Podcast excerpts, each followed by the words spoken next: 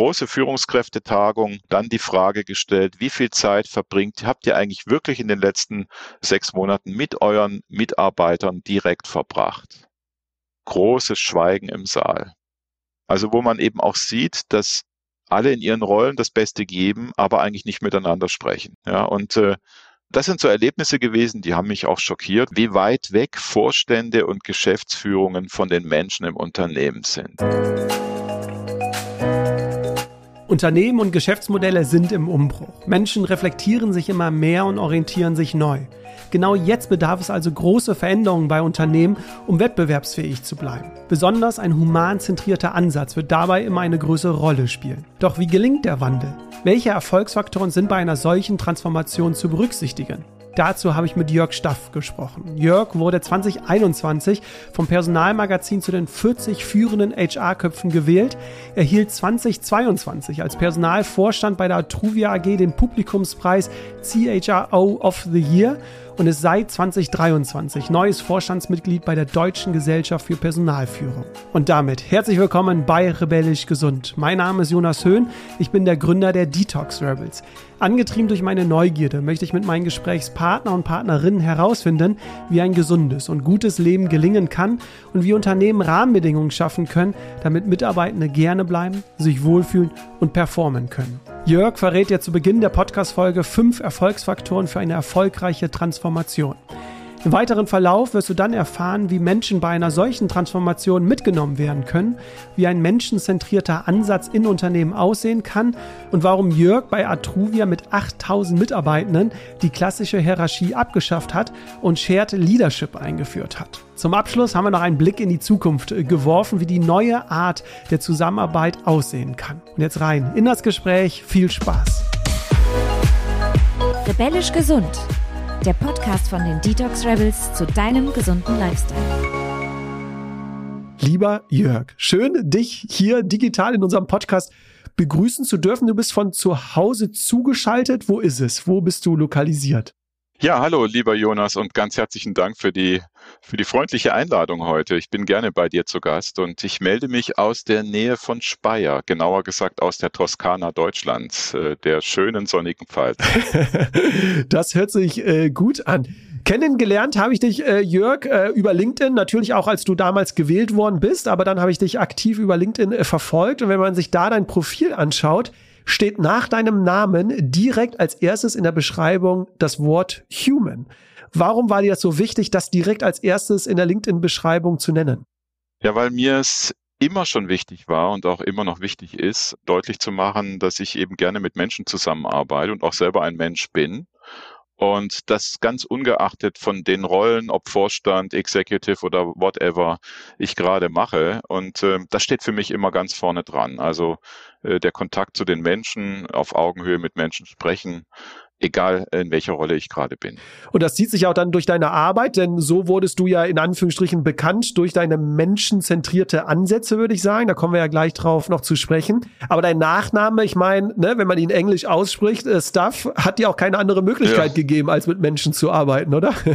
Äh, da, da, hast du, da hast du völlig recht, Jonas. Ich habe zwar einige Jahre gebraucht, um das selber zu erkennen, aber mein Name ist tatsächlich mittlerweile Programm. Das ist so, ja. Ja, schön. Und ähm, du hast dich jetzt aber entschieden, in die Selbstständigkeit zu gehen, beziehungsweise ganz viele Projekte als Berater auch äh, zu übernehmen. Du warst aber jetzt 20 Jahre, über 20 Jahre in einem Angestelltenverhältnis. Wie kam es jetzt zu diesem Switch, dass du jetzt sagst, in deinem Alter jetzt nochmal, ne, du möchtest nochmal gerne in diese Selbstständigkeit gehen?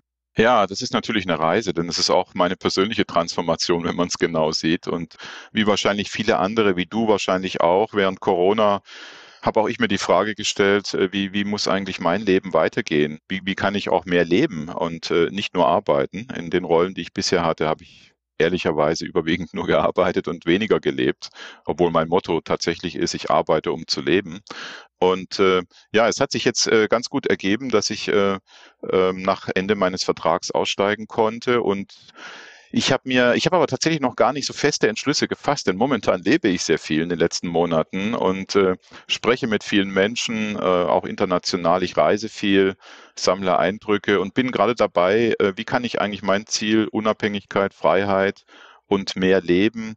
Wie kann ich das eigentlich in, in ein, ja, in ein Business auch, auch umwandeln? Und wie kann ich die ganze Erfahrung der letzten vielen Jahre vielleicht auch materialisieren und weitergeben. Hättest du diese Erkenntnis schon früher gerne gehabt wollen jetzt, äh, wo du sagst, na, vielleicht hätte ich das schon vor fünf Jahren so ein bisschen ändern können oder? Ach, ehrlich gesagt hatte ich nie so den Mut und ich habe mir vielleicht auch immer äh, was vorgemacht, äh, weil man braucht ja auch eine gewisse Unabhängigkeit dazu, eine wirtschaftliche Unabhängigkeit zum Beispiel und auch ein entsprechendes Mindset, dass man frei ist und, und das dann auch lebt. Und äh, ich habe da lange dafür gebraucht, um um das auch bei mir auszubilden. Ich bewundere Menschen, die so wie du, die, die jung sind, äh, die, die einfach sagen, ich mache jetzt mal, egal was kommt, ja. Oder meine Tochter ist auch so, ja. Ich kann dir sagen, bei mir war es auch ein langer Prozess, weil in unserer Familie Sicherheit ein sehr, sehr großer Faktor ist. Das heißt, ähm, ich bin ja auch aus einem Angestelltenverhältnis damals raus. Es war nicht so einfach, äh, aber äh, die Reise zeigt natürlich, ähm, es gibt auch Gefahren, das muss ich dazu sagen, ne, sich selbst zu übernehmen, die Grenzen dann für sich selbst nicht zu setzen, weil man halt gerne dann auch arbeitet und das ja aus voller ich. Leidenschaft macht. Das heißt, ich glaube, da braucht es einfach andere Faktoren, äh, wenn man in diese Selbstständigkeit geht, um diese gewisse gesunde Balance, über die wir ja immer sprechen, um die wirklich beizubehalten. Wir wollen aber, du hast schon die persönliche Transformation angesprochen. Wir wollen heute äh, generell über Transformation sprechen, denn ich glaube, da gibst du mir recht, äh, Jörg, in der Wirtschaft, wenn man sich umschaut. Ich glaube, es gibt kein Unternehmen, was sich gerade nicht transformieren möchte, ob es Nachhaltigkeit ist, Digitalisierung ist oder auch die Work-Life-Balance äh, oder Gesundheit. Also ne, es gibt überall gerade äh, Transformationen. Martin Seiler, der Personalvorstand von der Deutschen Bahn, hat mal über dich gesagt, als er dich äh, oder als du den Publikumspreis 2021 bekommen hast. Jörg Staff ist ein Treiber der Transformation und ein Verfechter der neuen Arbeit. Magst du jetzt mal den Zuhörer und Zuhörerinnen ähm, mitgeben, welche Faktoren braucht es denn jetzt, dass Transformation erfolgreich gelingen? Was hast du in deiner Vergangenheit da festgestellt? Was braucht es dafür? Ja, das mache ich gern. Aber vielleicht vorab, ich glaube, es ist nochmal ganz wichtig, weil du es angesprochen hast. Viele Unternehmen sind gerade in der Transformation gefühlt oder treiben Transformation voran. Ich glaube, ganz wichtig ist erst nochmal klar zu haben, handelt es sich überhaupt um eine Transformation? Denn eine, eine, Transformation ist ja was ganz Grundlegendes, eine ganz grundlegende, andauernde Veränderung. Es ist kein Projekt äh, mit einem klaren Anfang und Ende und es ist die Ambition quasi mit dem Unternehmen auf ein ganz anderes äh, Niveau zu kommen, also ganz neue Produkte, neue Leistungen, neue Märkte anzugehen und ganz tiefgreifend am Unternehmen, im Unternehmen zu operieren und vielleicht auch, oder nicht nur vielleicht, sondern ganz sicher auch einen Kulturwandel mit diesen Veränderungen herbeizuführen. In manchen Unternehmen ist es aber vielleicht nur ein Change, äh, weil es vielleicht eine einmalige Veränderung gerade gibt, die zwar groß kommuniziert wird, aber die eigentlich nicht das Grundlegende verändert, äh, die DNA des Unternehmens. Oder es ist vielleicht nur eine Transition, weil ein Unternehmen vielleicht entschieden hat, bestimmte Leistungen Leistungen jetzt outzusourcen und den Zustand hier zu verändern gegenüber äh, der Situation heute, wo sie vielleicht alles selber machen. Also ich glaube, das wäre vielleicht das erste Mal überhaupt hinzugucken, äh, handelt sich um eine Transformation. Okay, also wichtig, ne? es muss was Grundlegendes sein und, das habe ich jetzt auch so ein bisschen mitgenommen, es muss eine Reise sein. Ne? Es gibt noch nicht vielleicht das Korrekt. definierte Endziel, sondern es ist so eine Art Idee, eine Art Vision, wo man gerne hin möchte. Vision, genau. Aber man muss auf diesem Weg offen bleiben, dann auch vielleicht mal einen anderen äh, Weg dann einzuschlagen. Genau, und der Weg ist ja nicht direkt bei einer Transformation, sondern der geht ja häufig im Zickzack ähm, und äh, geht vielleicht entlang eines Korridors, den man sich äh, gegeben hat äh, für, den, für die nächsten Jahre, eben im Rahmen einer Vision oder einer grundlegenden Idee. Ja, und da jetzt erfolgreich hinzukommen, das ist natürlich die, die Kunst und möglichst äh, ja, viele Menschen auf dem Weg auch mitzunehmen, muss eigentlich auch das Ziel sein, um auch nachhaltig äh, diese Reise gut zu bestehen. Was würdest du dann sagen, was jetzt so der Erfolgsfaktor dafür ist? Sind das äh, die Menschen mitzunehmen oder würdest du sagen, ist es noch ein ganz anderer Faktor da wichtig? Also ich glaube schon, dass es mehrere Faktoren sind. Äh, zum einen äh, ist natürlich das Thema Transformation ja auch wissenschaftlich schon hundertmal rauf und runter bearbeitet worden. Das heißt, wenn man äh, sich da schlau macht, dann findet man irgendwie so ein Acht-Phasen-Modell nach Kotter und, und einige andere tolle Erfolgsmodelle irgendwelcher bekannter Unternehmensberatung. Ich glaube, als äh, wenn man selbst in der Transformation ist oder sie vorantreibt, dann muss man sein Modell im Unternehmen finden. Und, und für mich jetzt, wenn ich rückblickend schaue, ähm, die, die Erfolgsfaktoren, die ich so gesehen habe bisher oder auch immer wieder einsetze, sind, sind so vier, fünf, würde ich mal sagen. Also ein Thema ist immer der, der Case for Change. Also ist es eigentlich für alle klar, nachvollziehbar und auch transparent, warum eine grundlegende nachhaltige Veränderung im Augenblick auch notwendig ist oder für die Zukunft notwendig ist. Kann das, versteht das jeder im Unternehmen, jeder Mitarbeitende? Und als zweites vielleicht, was du schon angesprochen hast, äh, gibt es eigentlich eine Zielrichtung? Also wohin will ich mich eigentlich verändern, wenn ich weiß, ich muss mich verändern? Ist da, ist da ein Zielbild da? Ist eine Vision da? Ist die, ist die greifbar? Ist die verständlich? Gibt es ein strategisches Ziel? Das ist, glaube ich, ein zweites wichtiges Merkmal, um zumindest mal eine grobe Richtung zu haben für die Zukunft äh, der Bewegung. Dann glaube ich, ist als drittes ähm, nach meiner Erfahrung sehr wichtig, dass eine Transformation eben getriggert wird, nicht nur top-down, sondern auch bottom-up. Also dass es quasi äh, in einer Zangenbewegung ähm, ein Vorgehen gibt, in dem möglichst viele Menschen in dieser Transformation eingebunden, beteiligt sind und äh, eben immer im Wechselspiel oder im Zusammenspiel über alle Funktionen, Hierarchien, Standorte hinweg. Das ist, glaube ich, auch ein ganz wichtiges Merkmal, damit es eben grundlegend zu Veränderungen kommt. Und vielleicht als weitere zwei Merkmale, glaube ich, ist ähm, es ist ganz wichtig aus meiner Sicht Kommunikation und Transparenz in so einem Prozess.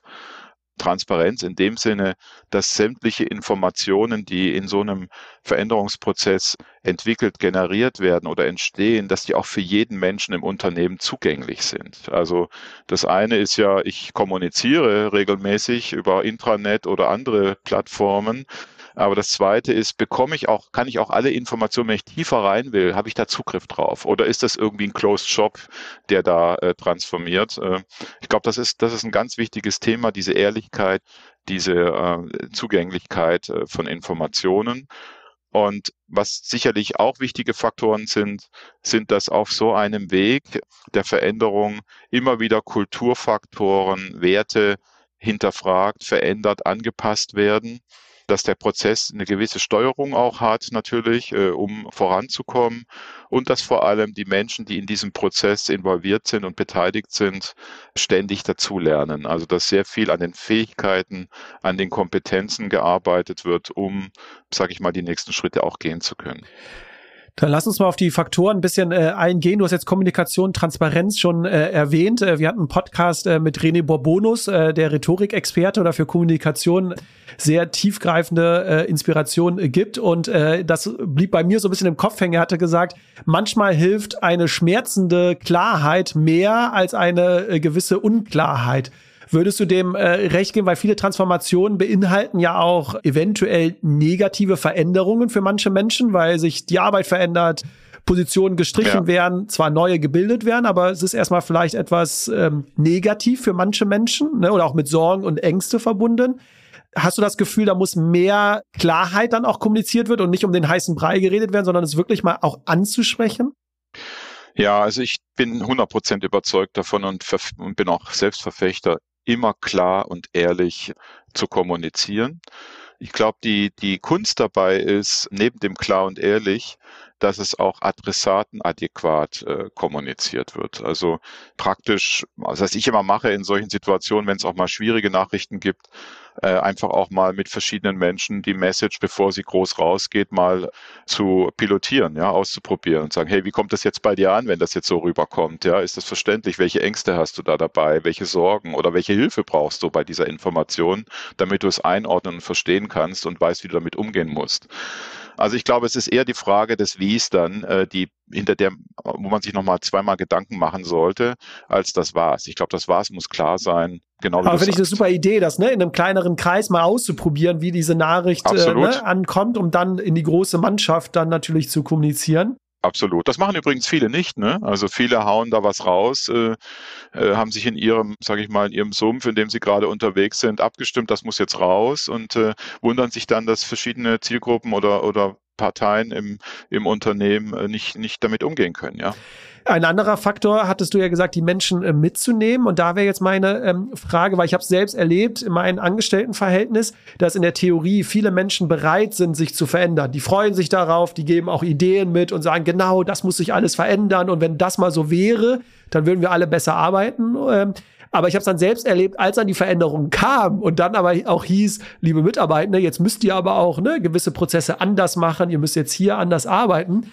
Auf einmal haben die sich alle mit großem Widerstand dagegen irgendwie gesträubt. Wird diese Veränderungsbereitschaft in Unternehmen teilweise überschätzt von vielen Menschen? Mm, ich glaube nicht. Ich glaube, es herrscht sogar eher äh, oft im Top-Management die Meinung, die Menschen sind zu wenig veränderungsbereit, ja. Und ich glaube, der Punkt ist hier, wie geht man das Ganze an? Also ich glaube, es ist jedem bekannt, wie Change-Kurven äh, typischerweise ablaufen und dass es einfach auch verschiedene Gruppen von Menschen im Unternehmen gibt, äh, die von einem Extrem es super geil finden, was Neues anderes zu machen, bis zum anderen Extrem, die sich äh, vielleicht so wie Widerstandskämpfer am Unternehmen gegen alles wehren, was in irgendeiner Form äh, ihre tägliche Arbeitsroutine verändert. Also all diese Gruppen gibt's ja im, im Unternehmen. Das ist wie, wie in der freien Gesellschaft auch. Und ich glaube, die Kunst liegt eigentlich eher darin, möglichst diese verschiedenen Gruppen äh, zu äh, anzusprechen und auch zu, äh, zu bedienen äh, mit, mit den verschiedenen Motivationslagen. Ich glaube, das muss die Kunst sein in der Ansprache. Gibt es denn da aus deiner Erfahrung konkrete Werkzeuge, Methoden, wie du diese Mitarbeitenden mitnehmen kannst? Also gibt es da irgendwas Konkretes, wo du gesagt oder wo du jetzt im Rückblick sagst, das war eine gute Methode, ein gutes Werkzeug? Also was ich immer äh, für außerordentlich äh, gut halte und auch was aus meiner Erfahrung äh, immer sehr gut funktioniert, ist eben äh, die Menschen aus diesen verschiedenen Gruppen äh, in den Prozess mit einzubinden. Ne? Was, was nicht einfach ist, weil du hast natürlich dann äh, vom äh, Innovator oder Innovatorin bis äh, zu jemand, der gegen alles ist, ähm, alles vertreten. Aber die Diskussionen, der Austausch, die Transparenz darüber äh, treibt eigentlich den Prozess und, äh, und bewirkt auch, dass es Lösungen gibt. Das heißt, solche interdisziplinären äh, Gruppen zu haben in so einem Prozess, sei es als Sparingspartnergruppe, sei es wirklich auch in den Arbeitsgruppen, wenn Themen für die Veränderung erarbeitet werden, äh, dort zu reflektieren, ist aus meiner Sicht ein absolutes Erfolgsrezept. Da gibt es viele Widerstände, solche Gruppen zu etablieren, weil gerade Innovatoren und Menschen, die nach vorne drängen, natürlich immer sich schwer tun, hey, da sind noch mal drei Fragen und jetzt kommt da noch mal ein, ein Widerstand und der muss jetzt auch noch mal diskutiert werden. Das ist vielleicht am Anfang etwas zäher, aber es ist viel nachhaltiger, denn man räumt gleich zu Beginn die Themen weg. Ne? Aber trotzdem kommt ja da eine Herausforderung, wenn du das jetzt so erzählst, weil auf der einen Seite muss man ja irgendwie am Status quo arbeiten, also an bestehenden. Und gleichzeitig, jetzt, wenn du sagst, auch die Menschen aktiv einzubinden, ne, die haben ja einen Vertrag, die müssen ja gewisse Pflichten und auch Aufgaben erfüllen. Und gleichzeitig sagt man ja, aber jetzt arbeite auch an der Zukunft, arbeite an unserer Vision. Das ist ja schon so ein Spagat, den man ja irgendwie hinbekommen muss, ohne jetzt am Ende dann 80 Stunden in der Woche zu arbeiten. Also Hast du das auch mitbekommen, diese, diese Herausforderung? Ja. Und wie hast du es gelöst oder wie habt ihr es gelöst?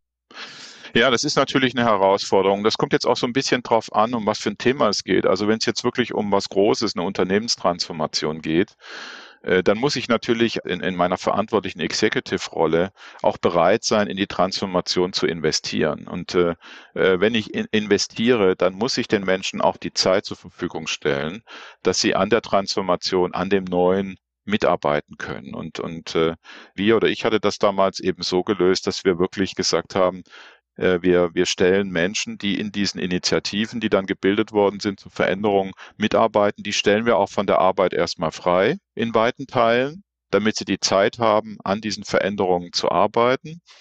Wir haben das damals in so, in so Blöcken gemacht, also acht Wochen an einem Thema arbeiten. Das war dann ein Sprint. Und in diesen acht Wochen äh, sind dann die äh, Menschen quasi vier Tage pro Woche in, in dem Programm gewesen und einen Tag waren sie wieder in ihrem gewöhnlichen Arbeitsplatz. Und wir haben natürlich dann auch Regelungen treffen müssen, damit sie gut vertreten werden in dieser Zeit, weil es darf jetzt nicht so eine Zweiklassengesellschaft dann entstehen, dass die, die in den Transformationsprojekten aktiv mitarbeiten und die anderen, die quasi die tägliche Arbeit machen, dass es da irgendwo Unterschiede gibt. Das heißt, auch da braucht man dann entsprechende Ideen und Programme, um die Wertigkeit der Übernahme der Vertretung auch, auch zu, zu würdigen, entsprechend zu berücksichtigen. Ne? Ich konnte lesen, bei Altruvia hattest du auch Kulturpromotoren eingesetzt. Was war deren Aufgabe, deren Rolle? Ja, die gibt es im Übrigen jetzt immer noch. Also das ist tatsächlich eine laufende Geschichte. Das sind Menschen, die sich selbst äh, freiwillig gemeldet haben und gesagt haben, sie möchten gerne an an der Haltung, an dem Mindset, äh, an der Kultur, an den Werten mitarbeiten und auch die Ideen in die Teams bringen. Also du kannst dir das so vorstellen wie ein Netzwerk an Menschen, die äh, im Nebenbei-Job diese Promotorenaufgabe wahrnehmen. Und das sind Menschen, die quasi ähm, ganz zu Beginn, als in der Transformation auch einige Mitarbeitende neue Werte entwickelt haben für unser Unternehmen, die diese Werte quasi ins Unternehmen getragen haben, die dort Workshops, Informationsveranstaltungen durchgeführt haben, die im Rahmen von ja, Weeklies, Dailies oder anderen Formaten Feedback-Prozesse aufgesetzt haben, um zu gucken, hey, arbeit, arbeiten wir jetzt eigentlich gerade nach den Werten, die wir uns vorgenommen haben? Oder ich habe gerade was beobachtet äh, in dieser Arbeitssituation, da hast du eigentlich jetzt nicht transparent gearbeitet und hast dein Wissen geteilt oder ähnliches, ja. Also diese quasi solche Impulse direkt in die, in, ins Team bringen. Wenn du jetzt mal an deine Vergangenheit äh, dich nochmal erinnerst, gab es denn einen anderen Widerstand, eine andere Herausforderung, die aufgekommen ist in dieser Transformation? Und ich glaube, spannend für die Zuhörer und Zuhörerinnen wäre es ja auch, wie hast du die dann gelöst oder wie habt ihr die im Team gelöst? Also ehrlich gesagt gibt's ja immer äh, bei Transformationen Widerstände und manchmal sind die auch sehr überraschend. Und äh, natürlich gibt's und gab's auch bei Atruvia viele Widerstände und ich erinnere mich noch in einer, in einer ganz frühen Phase auch an, an ganz grundsätzliche Widerstände, zum Beispiel auch mit der Arbeitnehmervertretung, mit der Gewerkschaft. Und äh, das ist ja auch so ein, so ein Problem. Also wenn du in einer Transformation bist, sind ja viele Dinge noch gar nicht da. Ne? Du, du entwickelst äh, neues Zusammenarbeitsmodell. Äh, du sagst vielleicht, okay, du möchtest zukünftig äh, flexibler, agiler arbeiten. Das heißt, da brauchst du neue Methoden, die implementiert werden müssen und so weiter. Also es verändert sich laufend irgendwas und äh, du weißt auch noch gar nicht, was jetzt übermorgen wieder als neues Thema kommt. Und wenn du jetzt anfängst, die Rahmenbedingungen zu schaffen, dann musst du ja mit der Arbeitnehmervertretung oder den Gewerkschaften zum Beispiel einen Tarifvertrag schließen und sagen, hey, ich brauche jetzt die und die Regelungen. Und wenn du sowas ein bisschen vorausschauend machen willst, äh, wo eigentlich noch gar kein Mensch so richtig die Erfahrung hat, wie was funktioniert, dann gibt es natürlich erhebliche Widerstände, zum Beispiel bei der Flexibilisierung von Arbeitsbedingungen. Ja, also dass das vor ein paar Jahren äh, ich, ich vorantreiben wollte, das fanden manche gar nicht so lustig im Unternehmen oder auch äh, äh, bei der Gewerkschaft, weil eben alle gewöhnt waren, so zu arbeiten, wie man eben arbeitet und jetzt dann plötzlich alles zu flexibilisieren, Arbeitszeit, äh, Wochenarbeitszeit, äh, Arbeitsort ähm, oder auch technische Einrichtungen, äh, digitaler, digitalere Arbeit. Das war jetzt nicht so witzig, ja. Und in dem Fall habe ich das eben auch so angegangen, was, was glaube ich auch immer hilft in solchen Veränderungsprozessen, ist eben auch Impulse von außen reinzuholen. Ne? Es gibt ja, man ist ja in jedem Thema eigentlich nicht der Innovator, sondern es gibt irgendwo auf der Welt gibt es jemanden, der sowas schon mal gemacht hat. Und äh, wenn man diejenigen findet und mit ihrer Erfahrung einbindet als Impuls, das bewirkt manchmal wirkliche Wunder, weil man dann eben auch über konkrete Dinge spricht, die vielleicht im eigenen Unternehmen noch nicht Realität sind, aber woanders schon mal ausprobiert worden sind. Und das ist sicherlich eine Möglichkeit. Und welche Funktion bekommt jetzt HR oder People and Culture oder wie man auch die Abteilung nennt? Ähm, ich weiß bei Atruvia, ähm, du kommst ja aus dem People-Bereich, das heißt, dort ist ja die Transformation sogar aus eurem Bereich entstanden. Aber welche Schlüsselfunktion übernimmt jetzt HR in dieser Transformation? Was, was würdest du sagen? Welche Aufgabe hat es in dieser Transformation? Also ich glaube, das ist ähm, eine ganz schwierige Frage, weil, wie du selber weißt, ja die HR-Organisationen in den Unternehmen, ja, ich will mal sagen, unterschiedliche Wertigkeiten, Positionierungen und so weiter haben. Und ähnlich war es natürlich auch bei der Atruvia. Die Atruvia, äh, wenn die HR-Funktion war, gefühlt von vielen Menschen im Unternehmen eher administrativ geprägt. Insofern war das eigentlich eine Utopie damals zu Beginn der Transformation darauf zu setzen, dass jetzt die HR-Organisation die Transformation treibt. Das war undenkbar. Und äh, von daher ist das ganze Transformationsthema auch von Anfang an sehr breit aufgesetzt worden, wo eben viele Spieler aus verschiedensten Organisationen und Standorten hierarchieübergreifend, äh, funktionsübergreifend mitgearbeitet haben. Und wir haben im Rahmen einer Initiative die Frage tatsächlich gestellt, äh, den Menschen im Unternehmen, wie stellt euch eigentlich eine Servicefunktion der Zukunft vor, dass ihr produktiv arbeiten könnt, dass ihr engagiert seid, dass ihr es cool findet, äh, in der Atruvia zu arbeiten. Baut doch einmal ein Szenario, wie ihr euch das vorstellt. Und das Interessante ist, äh, dass die Menschen im Unternehmen mit dem Vorschlag kamen, eine integrierte Servicefunktion zu haben, eine sogenannte Employee Experience Funktion. Äh, denn sie haben gesagt, sie möchten eigentlich nicht so isolierte Services haben, wo sie wegen einem Thema zu HR rennen müssen, wenn sie dann aber ein Problem haben an ihrem Rechner oder im Intranet, müssen sie zur IT rennen und dann, äh, wenn sie einen Arbeitsplatz, eine ordentliche Ausstattung haben wollen, müssen sie zur Facility rennen. Sie hätten gerne integrierte Lösungen, die durchdacht sind, die miteinander verzahnt sind. Und so ist eben der Employee Experience Bereich entstanden, den heute Mark Wagner führt, wo IT, Facility, also digitaler Arbeitsplatz, physischer Arbeitsplatz und HR und auch Nachhaltigkeit integriert sind in einem Servicefeld. Und die Menschen in diesem Servicefeld arbeiten an integrierten Lösungen für die Mitarbeitenden. Ist das die Zukunft von HR? Du hast mal in einem Podcast gesagt, die klassische Personalabteilung hat langfristig keine Überlebenschance müssen mehr Unternehmen in diesem Service denken und mehr im Rahmen von Employee Experience und die Menschen auch oder die Funktion zusammenzubringen, weil was ich mitbekomme ist ja in der Praxis, du hast auf der einen Seite HR Business Partner, du hast die Abteilung Training and Development auf der anderen Seite, also du hast ne, ja. ganz viele Funktionen. Am Ende wollen alle irgendwie das Gleiche, aber jeder macht so seinen Einheitsbrei, sage ich mal. Also ist das die Zukunft von Employee Experience? Ja, also ich persönlich denke ja. Also ich glaube, dass das klassische HR-Modell tatsächlich ausgedient hat. Ich habe ja selber jahrelang in dem Modell gearbeitet. Ich habe bei SAP damals das Drei-Pillar-Modell äh, eingeführt von Dave Ulrich, als es noch äh, eher noch jungfräulich war, sage ich mal, und habe die ganze Entwicklung auch verfolgt über die vielen Jahre. Für mich hat das, ist das ein Dead End. Also ich, ich kann in der HR-Rolle natürlich in diesen ganzen Funktionalitäten, die du angesprochen hast, mich immer weiter optimieren. Da ist ein wahnsinniges Potenzial immer noch da. Ja, und äh, du hast es auch zu Recht angesprochen. Dieses Drei-Pillar-Modell mit den Business-Partnern, den COEs und den Shared Service Center hat ja dazu beigetragen, dass HR nicht mehr ein Team war, sondern dass sich da drei Silos entwickelt haben in einem Silo. Ja, und ähm, ich glaube, es braucht ein komplett neues Umdenken. Und das hat aber gar nicht nur was mit HR zu tun, sondern es hat was mit der Unternehmensspitze zu tun, mit der Führung des Unternehmens, der Steuerung.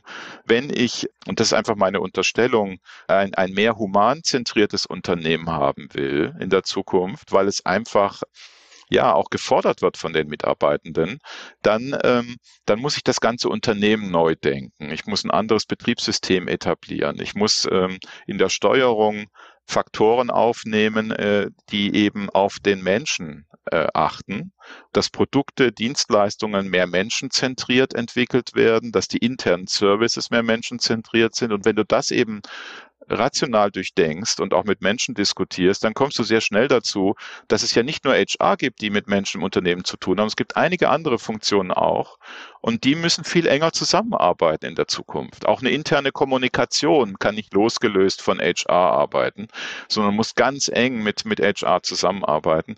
Ich glaube, an dieser Kollaborationsfront äh, intern in den Unternehmen, da ist noch wahnsinniger Handlungsbedarf. Wenn man das jetzt aber weiterdenkt, äh, Jörg, du hast jetzt gerade angesprochen, human zentriert, also den Menschen in den Fokus rückt.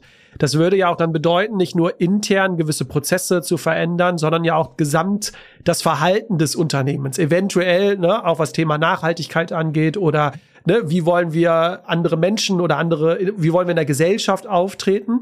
Und das führt ja immer mehr zu diesem auch Social Business, ist ja auch so ein Buzzword, ne, also Unternehmen, die sagen, okay, wir wirtschaften zwar hier, aber all der Gewinn, den wir erwirtschaften oder all was wir machen, soll auf gewisse Werte fundieren. Und wir hatten ein paar Vertreter und Vertreterinnen dieser Unternehmen auch schon hier in diesem äh, Podcast, zum Beispiel auch Einhorn, ich glaube in der New Work Bubble äh, ja sehr Pioniere.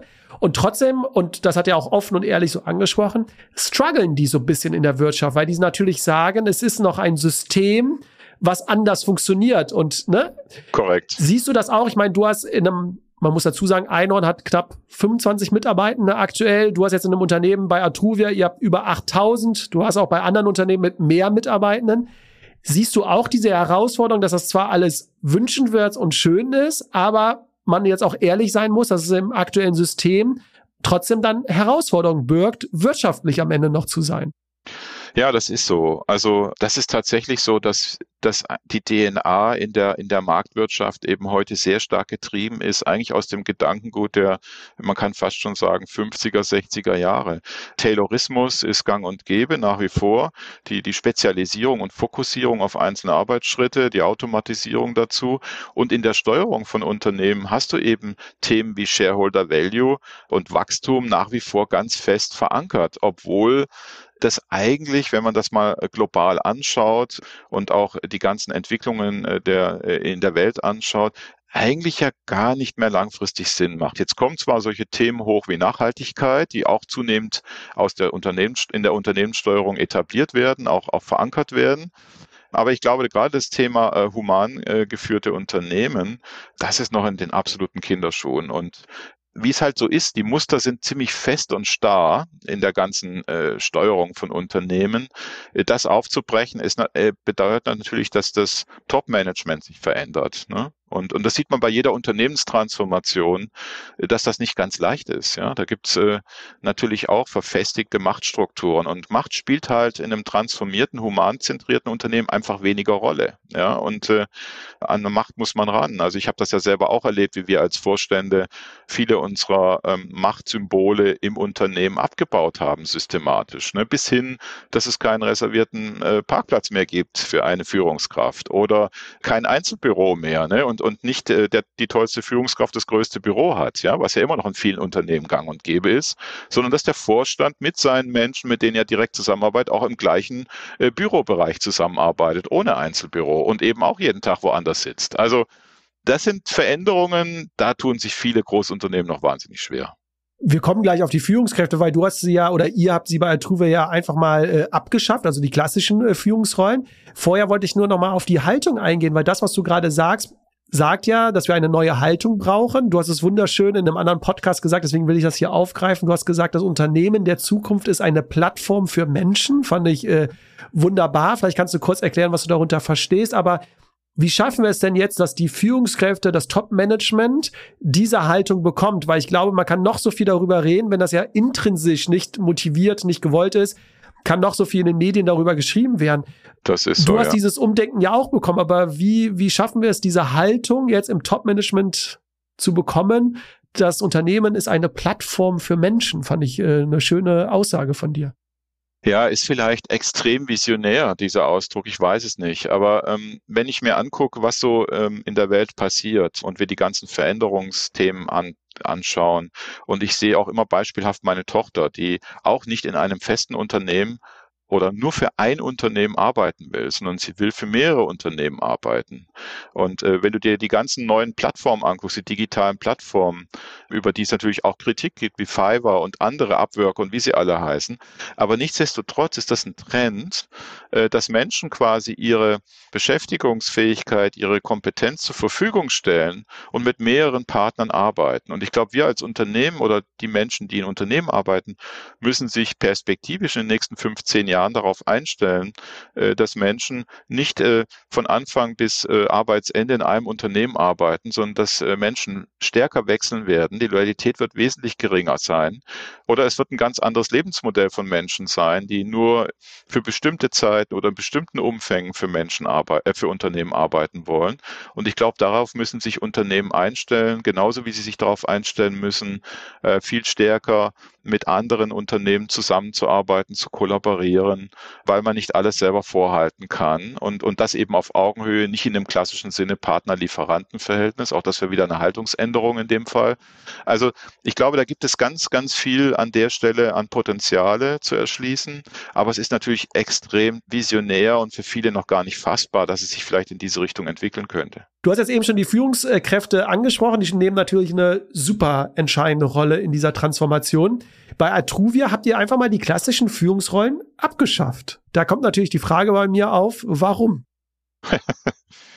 ja, ich sag mal, interessant war damals, als wir mit der Transformation gestartet sind, die Diskussion darüber, wenn es ein neues Zusammenarbeitsmodell im Unternehmen geben soll, hm, das auch äh, nach agilen Kriterien äh, funktioniert, äh, was heißt das denn eigentlich dann für die ganzen Rollen im Unternehmen? Und äh, da kam eben sehr schnell auf, dass es einfach eine ganz neue Haltung bedarf, nämlich dass ähm, Menschen stärker sage ich mal, über ihre Kompetenzen, über ihre Fähigkeiten äh, bewertet werden müssen als über ihre Hierarchie.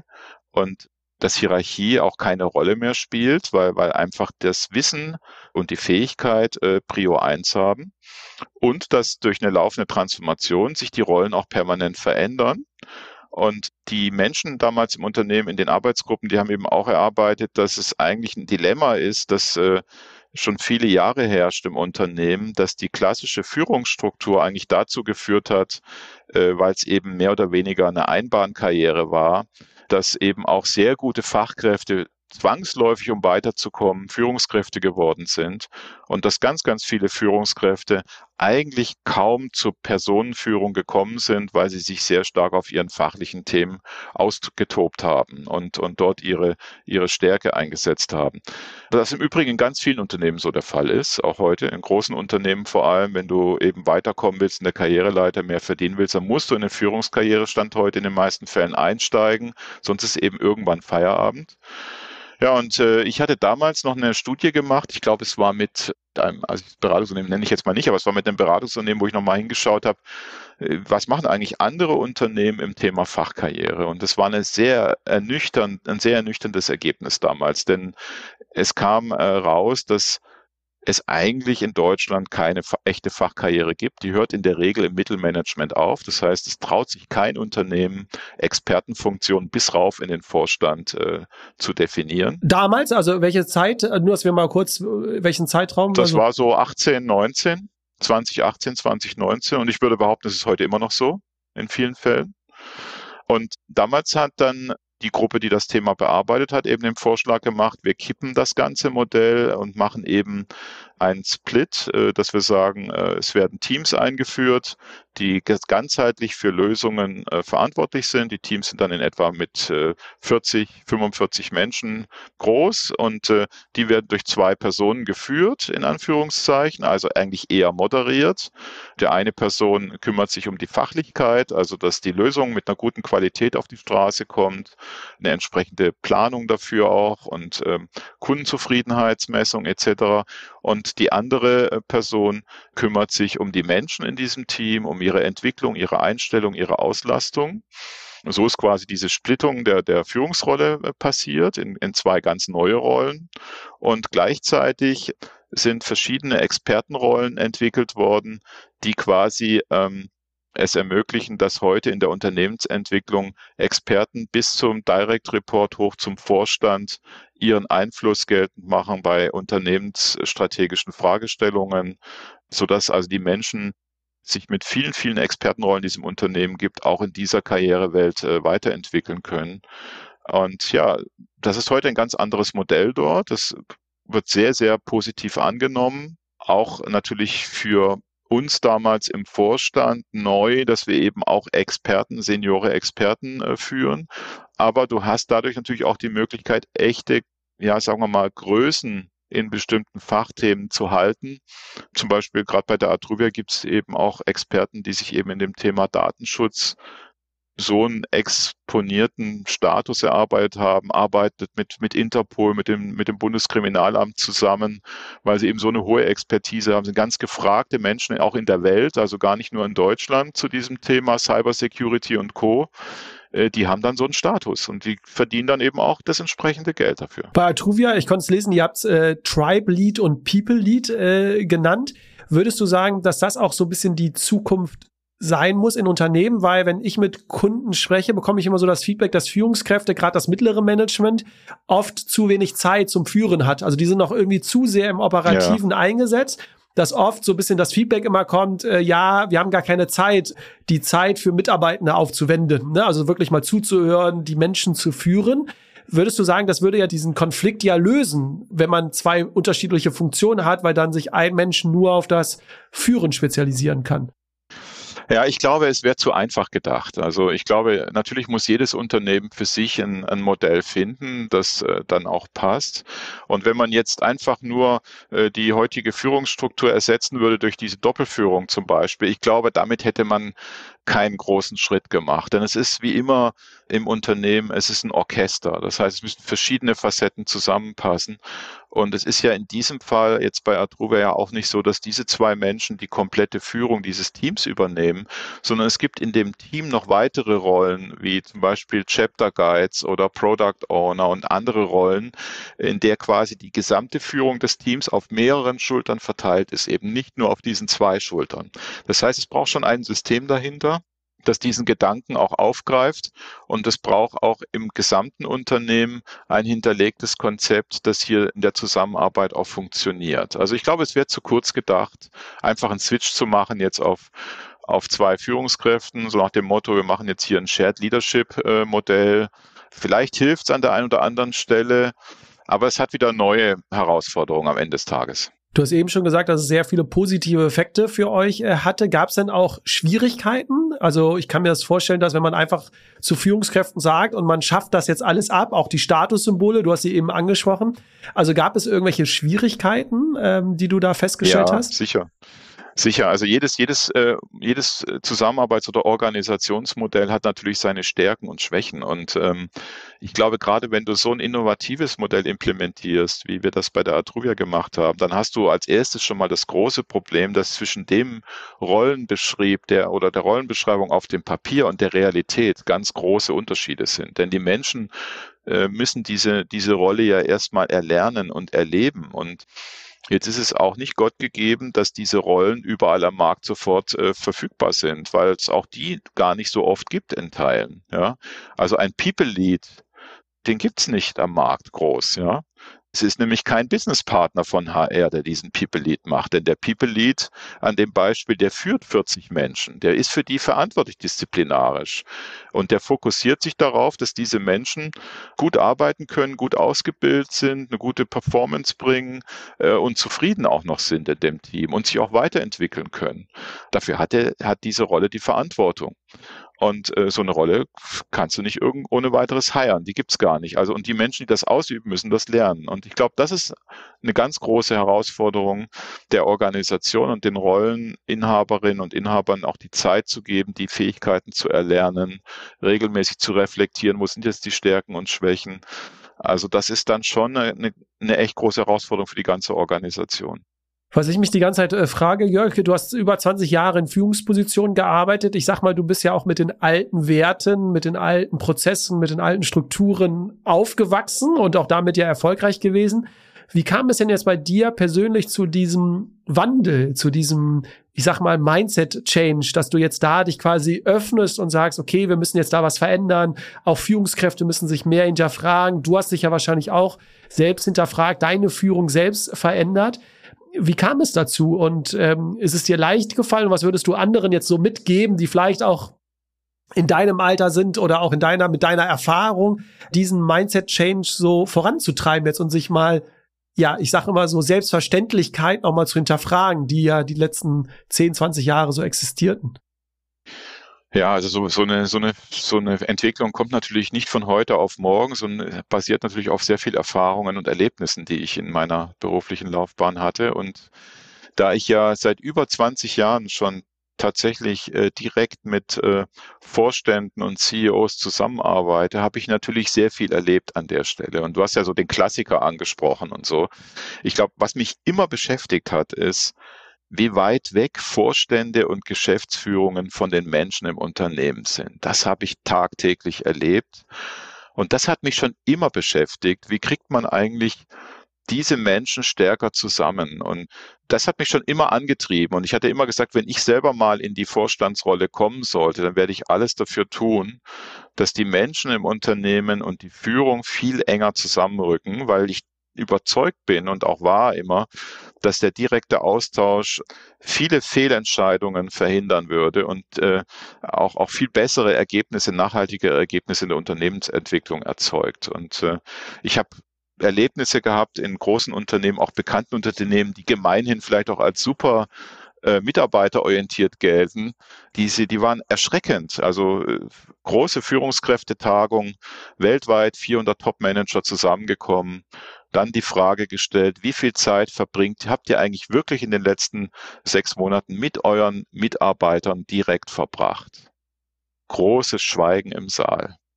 Also wo man eben auch sieht, dass alle in ihren Rollen das Beste geben, aber eigentlich nicht miteinander sprechen. Ja, und äh, das sind so Erlebnisse gewesen, die haben mich auch schockiert, wo ich sage, hey, das kann ja nicht wahr sein, dass ich als Top-Manager in einem Unternehmen mit 80.000 Menschen oder mehr nicht eine Minute mit einem Mitarbeiter auf der, sage ich mal, normalen Arbeitsebene verbringe.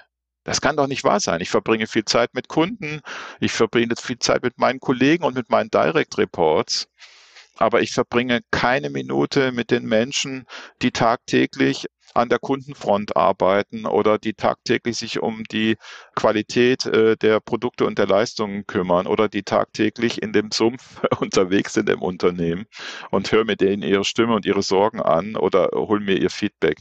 Und das ist halt leider auch die Realität in großen Unternehmen. Ist das denn die Krux von großen Unternehmen? Äh, ich sage jetzt mal ab 10.000, 20.000, 30.000 aufwärts an Mitarbeitenden.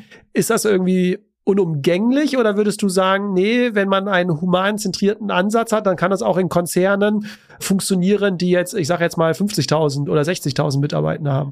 Ja, das funktioniert. Also man kann es aufbrechen, wenn man es selber will, wenn man selber die Haltung dazu auch hat. Ich habe es selber ja auch oder praktiziere es ja auch genauso. Ich nehme mir immer die Zeit, mit allen Menschen zu sprechen, die ich sehe. Also da muss man sich einfach auch die Zeit nehmen. Das System an sich ist natürlich so ausgelegt, dass du die Zeit nicht hast.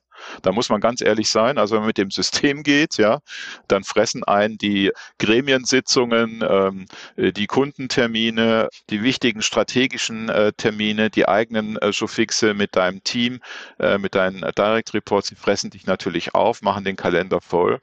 Also du musst dir schon die Zeit dafür auch nehmen. Wenn wir jetzt mal so ein bisschen in die Zukunft äh, blicken, äh, Jörg, ähm, ich glaube, wir sind uns alle einig. Du hast es auch mal, äh, ich glaube, in einem äh, Blogartikel von dir geschrieben, das alte Modell der Industriearbeit, die passt einfach nicht momentan in die moderne Zeit. Wie sieht jetzt das Organisationsmodell der Zukunft aus? Was würdest du mitgeben den Unternehmen?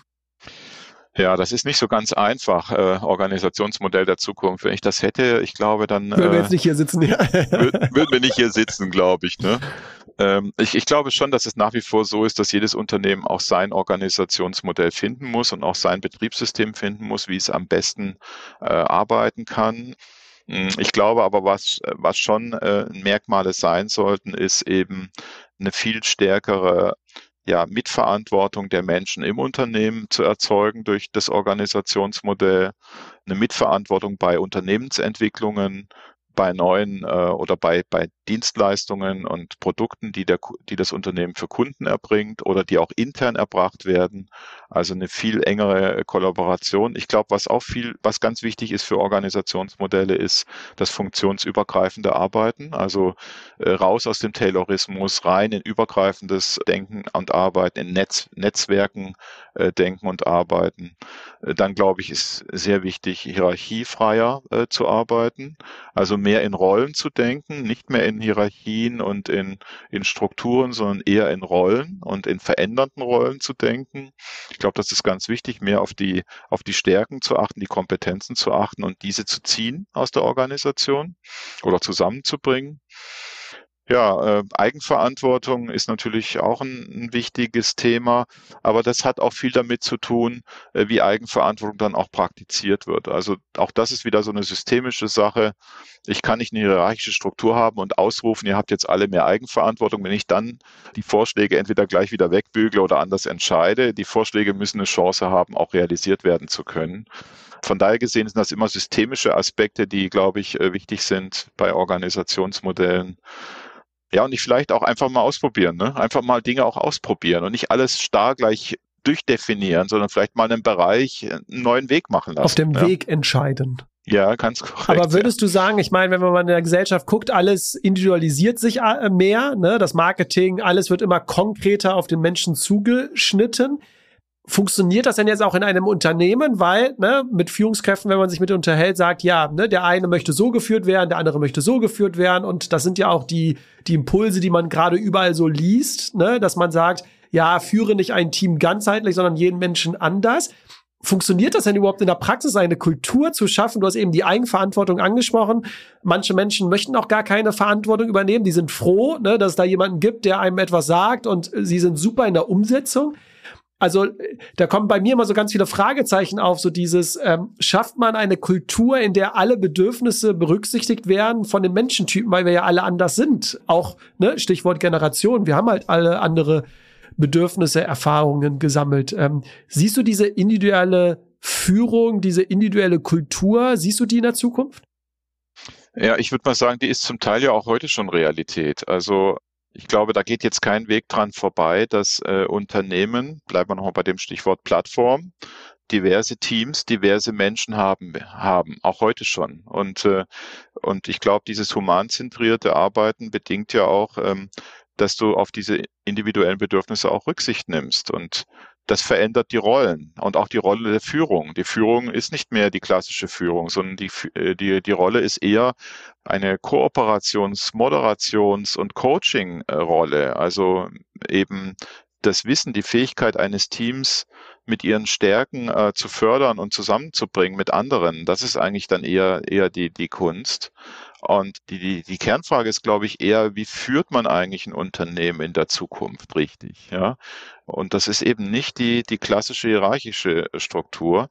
Äh, wobei auch da muss man wieder sagen, es kommt halt auch immer ein bisschen auf die Situation und, und das Unternehmen an. Äh, ich sage mal, wenn du jetzt in einem Unternehmen bist, das in einer extremen Krisensituation ist und das jetzt ganz hart in die Kosten rein muss, da, da wirst du an einer straffen Führung nicht vorbeikommen. Da kannst du jetzt nicht anfangen, hier große äh, Eigenverantwortungsthemen zu starten. Natürlich kannst du das auch machen, aber manchmal ist da auch Zeit, spielt Zeit eine Rolle und Geld sowieso. Da brauchst du vielleicht eine, doch wieder interimsweise eine etwas straffere Führung. Also das zu verallgemeinern ist echt schwierig, diese Frage. Ich, ich finde, man muss da persönlich immer im Unternehmen seinen Weg gehen. Ja. Ist es das, was du auch anderen Unternehmen mit auf den Weg geben würdest, die jetzt eine Transformation äh, vor sich haben, mittendrin sind oder auch eine planen? Äh, was würdest du denen mitgeben wollen? Also ich würde denen zwei, äh, zwei, drei Dinge mitgeben. Das eine ist, reinhören in die eigene Organisation. Äh, was möchten eigentlich die Menschen gerne äh, tun? Reinhören natürlich auch in die Kunden, das ist klar, und in das Ökosystem eines Unternehmens, denn daraus ziehst du schon mal 80, 90 Prozent des Wissens für die Veränderung. Da bin ich mir ziemlich sicher. Also es ist eigentlich vieles da in der Regel. Das zweite wäre, ich würde empfehlen, mir dann Impulse auch zu holen von außen, also von anderen, die bestimmte Dinge schon vorangetrieben haben, die ihre Erfahrungen gemacht haben und dieses Wissen einfach im Unternehmen auch teilen und für alle auch zugänglich machen. Das gilt auch für den ganzen Prozess. Also völlige Transparenz und Ehrlichkeit und Zugänglichkeit der Informationen. Das ist, glaube ich, äh, unabdingbar. Und dann würde ich empfehlen, Mut zu haben. Also nicht gleich das ganze Kind mit dem Bade ausschöpfen, sondern zu experimentieren. Also erstmal in Teilbereichen den Mut haben, Dinge zu gestalten, ausprobieren äh, zu lassen, äh, auch mal ähm, umsetzen und ähm, Erfahrungen damit sammeln und dann erst skalieren und ausweiten. Also das würde ich äh, auch ganz dringend empfehlen. Und wenn du dich jetzt auf eine Sache beschränken müsstest, Jörg, denn das ist immer die abschließende Frage in unserem Podcast. Äh, das Motto von uns, äh, von den Detox Rebels, ist ja, wir müssen nicht mehr machen, sondern einfach nur etwas anders machen. Passt ja auch, glaube ich, ganz gut äh, zu deinem Verhalten, zu deinen Visionen. Was würdest du dir wünschen, was wir zukünftig anders machen, wenn du dich auf eine Sache jetzt festlegen müsstest?